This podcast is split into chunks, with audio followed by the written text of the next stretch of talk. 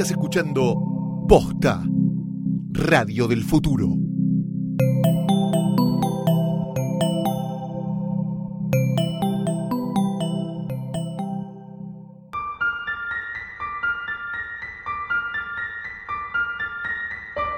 Mi nombre es Fez, y a lo largo de mi vida coseché una fascinación por todo lo que no se puede explicar. Creo fuertemente que la mente humana no está del todo desarrollada para percibir un montón de sucesos que acontecen alrededor nuestro día a día y solo algunos chispazos de esos planos eternos a veces dan con nuestros sentidos. Algunos lo llaman fantasmas, aliens, duendes, demonios, presencias, mitos. Todos son casos inexplicables, de un protagonista que te mira a los ojos y te dice,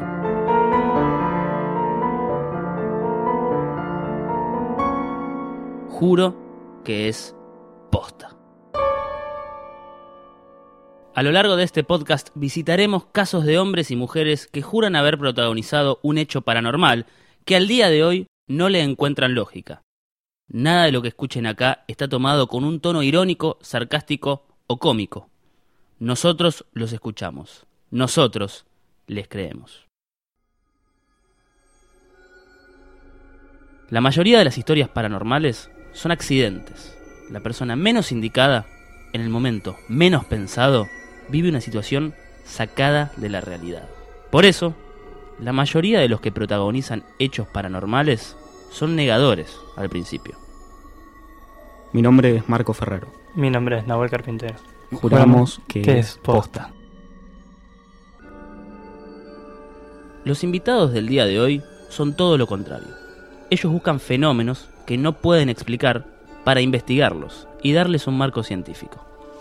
Cuando todos huimos de las presencias, ellos les tocan la puerta para charlar. Marco Ferraro y Nahuel Carpintero son la dupla detrás de División Paranormal Argentina, un canal de YouTube que documenta casos reales de situaciones inexplicables. ¿Desde cuándo empezaron a investigar fenómenos paranormales? Arrancamos en el 2015, pero esto es una idea que viene desde hace mucho, mucho más, 2009, cuando nos conocimos Nahuel y yo. Pero en el 2015 pudimos concretar la primera investigación en Córdoba. Fue como un piloto. Después seguimos, incorporamos una persona al programa y arrancamos con todos y ya con el primer episodio formal de, de División Paranormal con el Hospital Tornú. Todas las investigaciones de esta dupla tienen teorías científicas. Un fundamento que se escapa a las creencias espirituales y se resguarda en que hay energías posesivas en lugares determinados y en tiempos exactos. En su canal van a encontrar varios videos, pero uno en particular es el más fuerte de todos, el frigorífico. Donde una persona sube un video en, en el muro en sí, lo vemos y es un video súper casero con un celular de unos chicos que estaban en un lugar que hasta ese momento no sabíamos si era un frigorífico o qué era, donde le dicen, vas a ver que acá se ve algo, acá hay algo, acá hay algo. Llegan a un lugar, una puerta enorme, se acercan y uno de los chicos dice, hola, silencio largo, 10-15 segundos, te digo, ¿no? En un video. Y se escucha de fondo, como si fuera una nena, no sé, 7 años. Que después nosotros cuando fuimos nos enteramos qué era ese fondo. Y ahí es donde tomamos la noción de el lugar y de lo que había ahí adentro, que fue después en una entrevista que hacemos, solemos hacer nosotros con, con, todos los lugares donde vamos, tenemos una entrevista previa, y ahí nos enteramos un poco del contexto de ese video y de lo que pasaba particularmente todos los días en ese frigorífico. El frigorífico está ubicado en el barrio porteño de Pompeya, y según el relato de las personas que habitaban la parte de abajo y las casas de alrededor, algo raro pasa por ahí. ¿Qué les decía del frigorífico? Nos decía que les tiraban cosas, escuchaban ruidos, a la noche eran insoportables los ruidos que se, se escuchaban, como si golpearan eh, pedazos de metal o, se cayeran escombros enormes, cosas eh, realmente muy fuertes. Y los vecinos de la zona, que pasan caminando por la- las entradas. Ese frigorífico es tan grande que tiene una entrada en las dos calles, digamos. Cualquiera de las dos entradas por las que pases, siempre había algo que tiraba cosas o sonidos o cosas que te asustaran, ¿no? Eh, que, que generaran una sensación de que eh, no tenías que estar ahí. El frigorífico guarda una historia inexplicable para recorrer. Pero antes que eso, también hay un pasado nefasto para revisar. Si bien no hay ningún dato oficial, eh, sabemos que ahí adentro murió un operario y de la fecha de muerte de ese operario con la fecha de cierre del frigorífico relativamente condicen.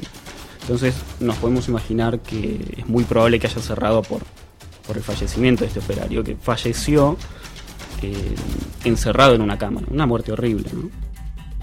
Sabiendo que había algo que contar, la dupla de División Paranormal comenzó su rutina de investigación. hicimos una pequeña vuelta de reconocimiento, como solemos decir, que es recorrer todo el lugar durante el día, ver todo cómo está en una situación de plena luz, con este, un ruido normal de tránsito, de, entorno.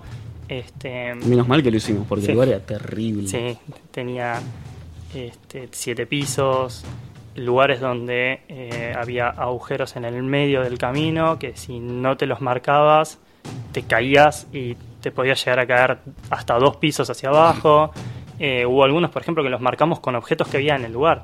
Había una Sí. cinta que la pusimos al costado para saber que ahí había un, eh, un enorme agujero que nos podríamos haber matado. El reconocimiento del terreno se hizo de día, pero la expedición en busca de la presencia se realizó de noche. ¿Por qué? creemos en la teoría que explica que a la noche, esto tiene mucho que ver con los ciclos de la luna, con el mar, digamos, eh, las fuerzas de atracciones gravitacionales, etcétera, que dice que de noche se mueve otro tipo de energía que favorece todos estos fenómenos. Por eso intentamos hacerlo de noche, aunque no descartamos que cosas pasen de día, es más, ahí está lleno de evidencia de, de sucesos a plena luz del día. Pero entendemos que para favorecer, para tener la mejor condición posible de investigación y de que salga algo, lo tendríamos que hacer de noche. Concluida la fase de reconocimiento, ¿qué siguió? Prepararnos nosotros. Marco y Nahuel estaban listos. Tenían el equipo, la data del lugar, el plano a recorrer y la fecha de la expedición. ¿Con qué se iban a encontrar? si es una entidad inteligente, te va a dar ciertos datos como para que vos puedas interpretar lo que te está diciendo. También vos tenés que saber que no todas esas entidades son inteligentes, no todos los ruidos que se escuchen van a ser relacionados a lo paranormal, entonces es como que empezás a mentalizarte para filtrar todas esas cosas que puedan llegar a ser del entorno y también por eso se hace la recorrida durante el día para saber qué es lo que normalmente pasa ahí. Cuando decimos inteligente, nos referimos a, no a que sepa sumar 2 más 2, sino que eh, tenga la capacidad de responder activamente a una petición nuestra. Si no, se considera algo residual. Si es algo residual, la mejor forma de entender esto es como si, al- si hubiese una película en el aire y alguien le diera play y se repite exactamente lo mismo a la misma hora todos los días hasta que, bueno, suceda algo que saque esa energía de ese lugar. Pero si no, lo consideramos algo inteligente, algo que pueda responder a todo lo que nosotros le pedimos que haga. Un viernes a la noche, Marco y Nahuel fueron al frigorífico en Pompeya que albergaba algo. La aventura comenzó. Pasamos a donde ellos están viviendo en este momento, que es la parte de la planta baja, y de ahí hacemos nuestra base, digamos. De ahí salimos a la recorrida, que primero hicimos eh, la recorrida planta baja y después fuimos a los pisos de arriba. Pero de ahí fuimos directamente a una habitación que está en este momento abandonada, o en aquel momento está abandonada, digamos, no, no la está usando nadie, que ahí fue cuando ya ahora viéndolo desde, mucho tiempo más adelante, eh, podemos interpretar que lo que nos acompañó durante toda nuestra estadía en este frigorífico era una entidad no muy amigable. La primera habitación que visitaron ya tenía un antecedente macabro. esa habitación eh, había estado muy, muy poco tiempo en uso, porque la persona que había estado ahí eh, no se sentía cómoda, no podía encontrar la forma de estar cómoda en ese lugar, había cambiado muchas veces la posición de la cama, la posición de los muebles, todo, porque constantemente se sentía mal, decidió irse. Eh, en determinado punto ya, cuando no logras encontrar la forma, te vas. Y mm, lo que nos pasó muy mm, importante en ese lugar es que ciertos equipos empezaron a mostrar anomalías, eh, cosas que eh, equipos nuevos, con baterías nuevas, De buena con- calidad claro, no deberían pasar. Las presencias tienen fama de chupar energía para existir. Así como consumen calor y lo transforman en frío, así como consumen estados de ánimo y lo transforman en mal humor, también consumen baterías de cámara y dispositivos electrónicos.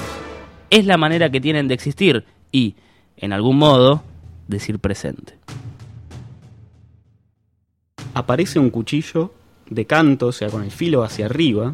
Un cuchillo que tiene de superficie, no sé, medio centímetro. O sea, no es un tramontina que vos decís, bueno, es cuadradito, queda parado perfecto. No, esto era como, no sé, parar una, un- una lapicera.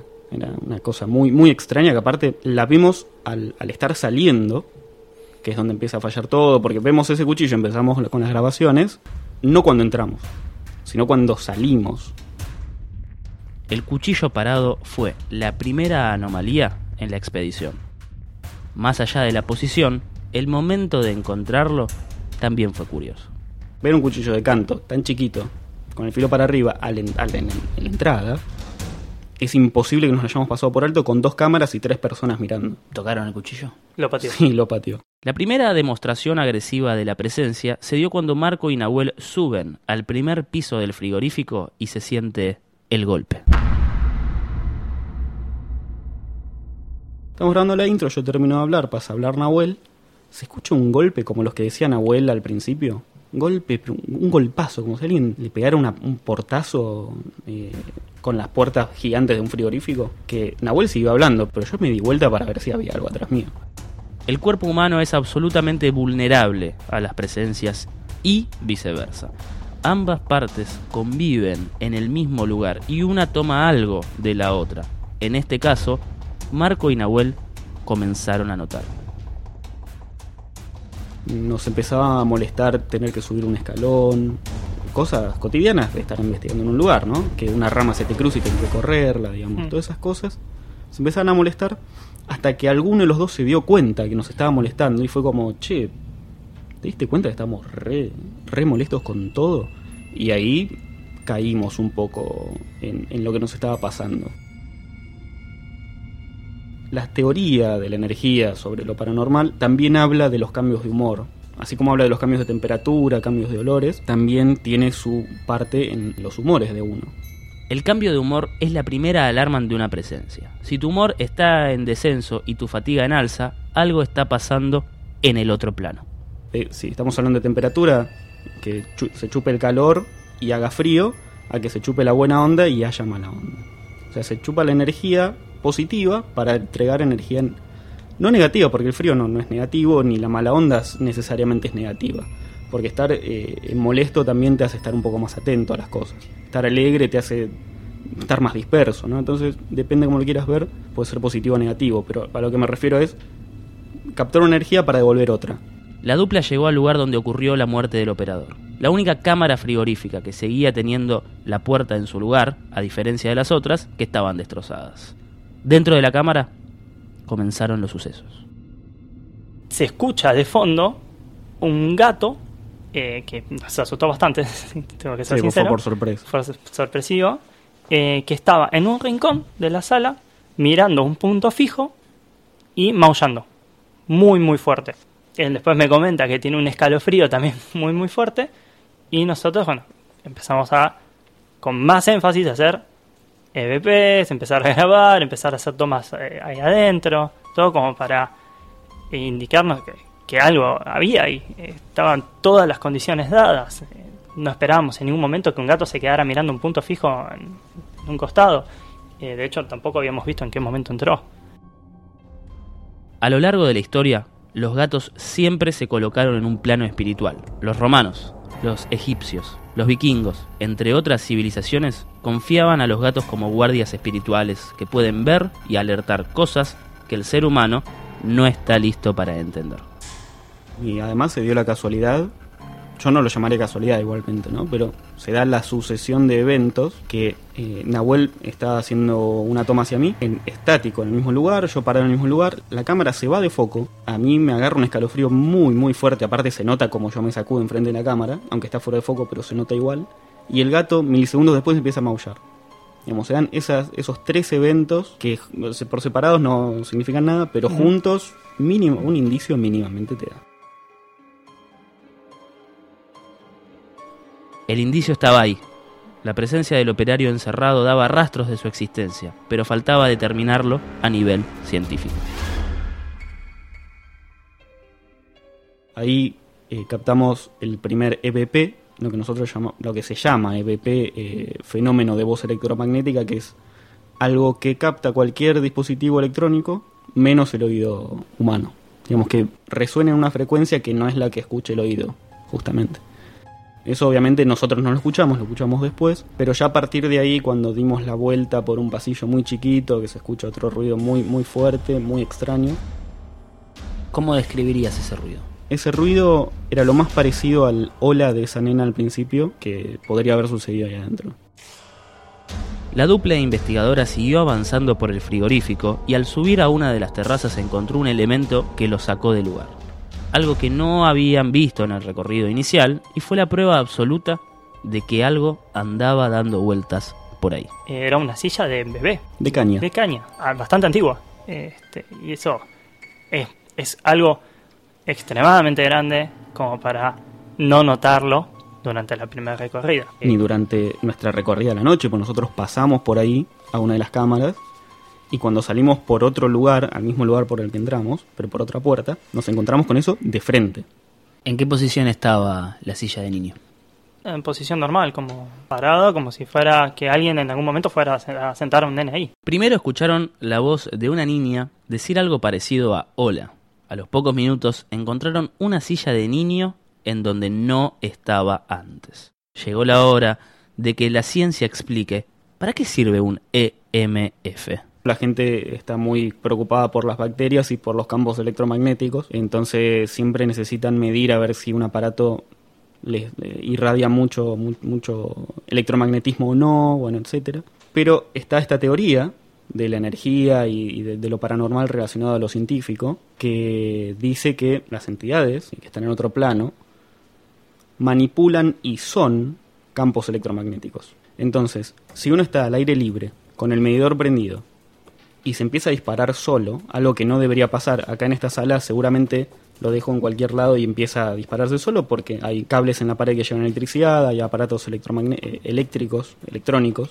Entonces es normal que acá se prenda, no significaría algo paranormal. Pero en otro contexto es muy extraño estar en un lugar abandonado hace 70 años, que no tiene un solo cable que conduzca electricidad en todo el edificio y que marque un campo electromagnético al aire libre. Entonces eso, junto con un montón de otras cosas, porque no es, no es el único elemento que, que tenemos en cuenta al analizar, pero eso con un montón de otras cosas, nos va dando indicios de qué es lo que está pasando o no en un lugar. Otra ala del frigorífico se abría y ahí se dio otro hallazgo clave.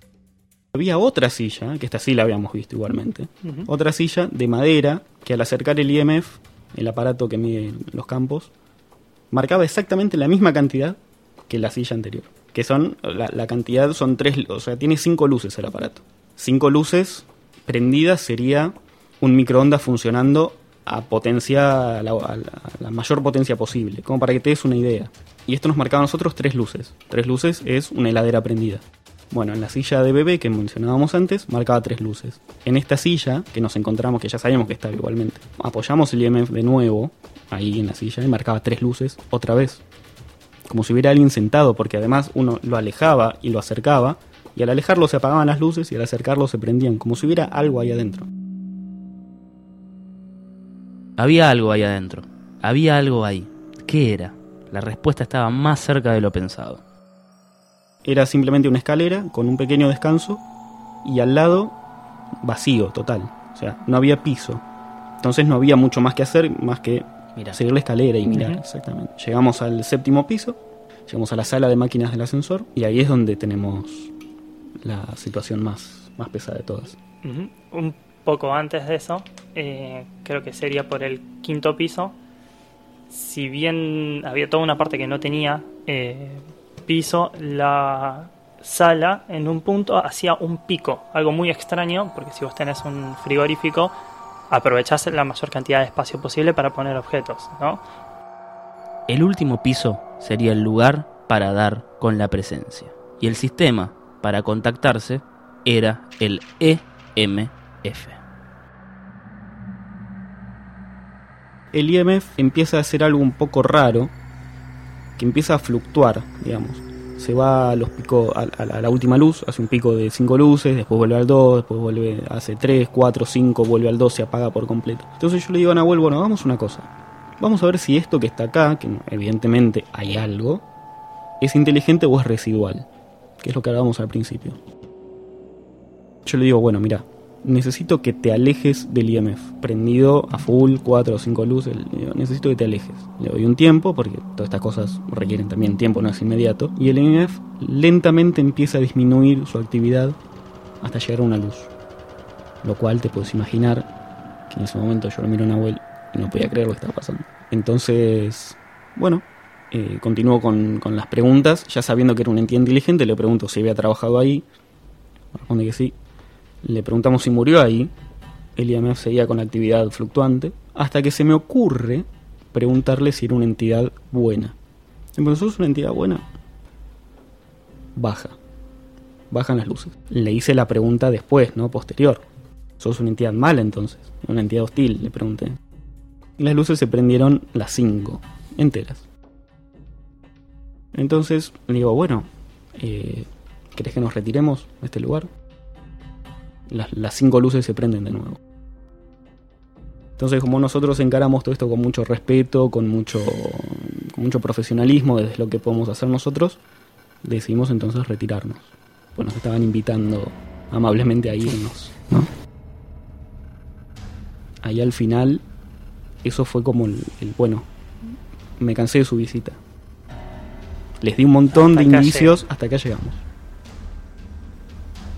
Me imagino ahí cuando, cuando bajaban le- se les pasaban un millón de cosas por la cabeza. Sí, ya le dije a Nahuel, listo, vámonos de acá. Vámonos. Salgamos, empezamos Sí. a bajar todos esos pisos eh, lo más prudente posible, pero a velocidad, porque Sí. ya te están invitando a salir, entonces cuanto mayor tiempo estés en un lugar donde no sos bienvenido, siempre va a haber algo que eh, te va a provocar. Hasta ahí llegaron. Nahuel y Marco dieron con la entidad del operario que siete décadas después sigue rondando los pasillos del frigorífico abandonado. Su expedición completa se puede comprobar en el canal de YouTube Actividad Paranormal Argentina. La situación es horrible, la desesperación, todo ese tipo de carga que puede llegar a tener la persona eh, influye mucho en cómo se transforma esa energía. Y mm, siempre que, que hay muertes violentas o de mucho dolor, eh, suele, suele quedar un residuo hostil. Hay dos puntas a la hora de entender un suceso paranormal. Por un lado existe lo espiritual y por el otro existe la teoría científica. Y en el medio hay una infinidad de maneras de entender que del otro lado hay algo que con pequeños chispazos en nuestro cerebro nos dice, estoy acá. Juro que es posta. Es una serie original de posta. Este episodio fue producido por Andrea Kukier y yo, Fez. Producción ejecutiva y edición, Luciano Banchero. Grabamos en el estudio de radio en casa.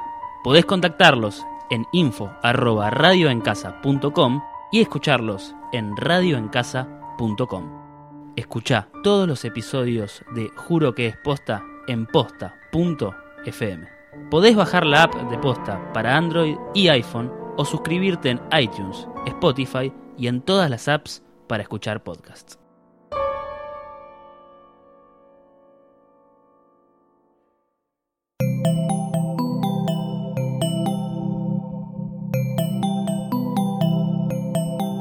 Si te gustó este episodio, hay mucho más para escuchar en Posta.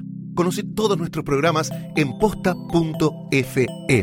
También podés llevarnos en tu teléfono. Baja la app de Posta para Android o para iPhone o suscríbete en iTunes a tus series favoritas. Seguí escuchando Posta, Radio del Futuro, cuando quieras y donde quieras.